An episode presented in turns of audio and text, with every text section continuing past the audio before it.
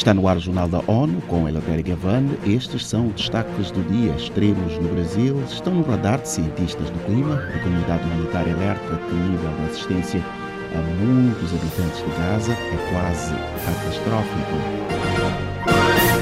De acordo com o Programa Mundial de Alimentos, PMA, a violência contínua tornou quase impossível distribuir ajuda muito além de Rafah, no sul da faixa de Gaza. No local, mais de 1 milhão e 200 mil pessoas se abrigam em condições perigosamente sobrecarregadas. O líder de comunicações do PMA para o Oriente Médio e Norte África, Abir Atifa, disse que em áreas de Rafah a assistência é quase catastrófica.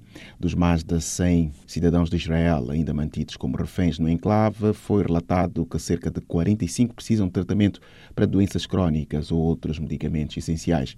Segundo agências de notícias, remédios teriam sido autorizados a entrar em Gaza pela primeira vez na quinta-feira, juntamente com uma remessa de suprimentos de ajuda para palestinos, sob acordo mediado pelo Catar e pela França.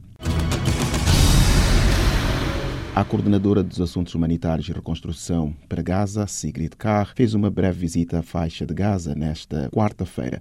Em declarações a jornalistas, ela afirmou que foi apenas a primeira de muitas visitas como parte do mandato para facilitar, acelerar e agilizar a ajuda humanitária à população civil no enclave. To discuss with colleagues how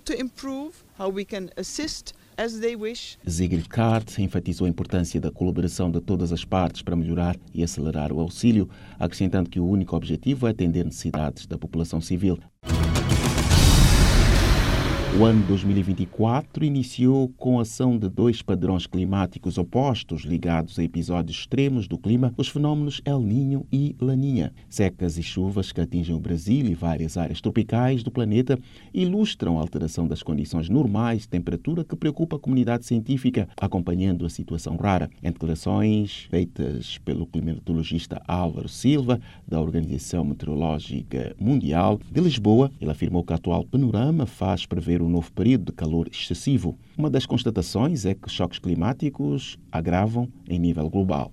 O El Niño este ano tem-se sobretudo manifestado, por exemplo, na questão da, da seca na Amazónia, no período prolongado que tivemos, no excesso de precipitação que tivemos também no sul do Brasil, bacia dos rios Paraná La Plata também, e, e sobretudo na, na parte uh, oriental da África, onde depois de vários anos de, de, seca tivemos chuvas abundantes em países como o Quênia, Tanzânia, Somália, que veio contrapor então essas condições de, de seca que se vinham verificando devido ao fenómeno Laninha, que é exatamente um pouco o contrário uh, do El Niño em termos de efeitos no nível do clima global, mas que terminamos então esse período da anomalia negativa de chuvas nesta região, com chuvas abundantes e em muitos locais com, com, com inundações. Este fenómeno também propicia que estes fenómenos de precipitação intensa, que depois levam então a estas inundações, se verifiquem. Em janeiro, a OMM confirmou que a temperatura global média anual excedeu níveis pré-industriais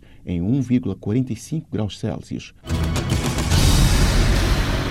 Combates intensos entre o exército sudanês e forças de apoio rápido, RSF, com o risco de chegar a bases das Nações Unidas no leste do país, alerta o chefe da missão no Sudão da Organização Internacional para Migrações, OIM. Acompanhe os detalhes com Felipe de Carvalho.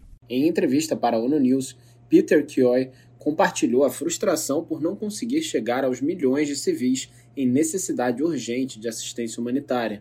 O conflito no Sudão, que já dura mais de nove meses, foi descrito pelo Escritório da ONU para Assuntos Humanitários como uma das crises globais de evolução mais rápida, com cerca de 7,4 milhões de pessoas deslocadas das suas casas, cerca de metade da população total.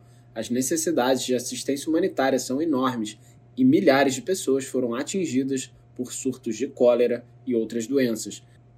Da ONU News em Nova York, Felipe de Carvalho. Desde que os combates começaram em abril passado, cerca de meio milhão de pessoas fugiram para o vizinho Sudão do Sul, um dos países mais pobres do mundo, onde o fluxo deve continuar.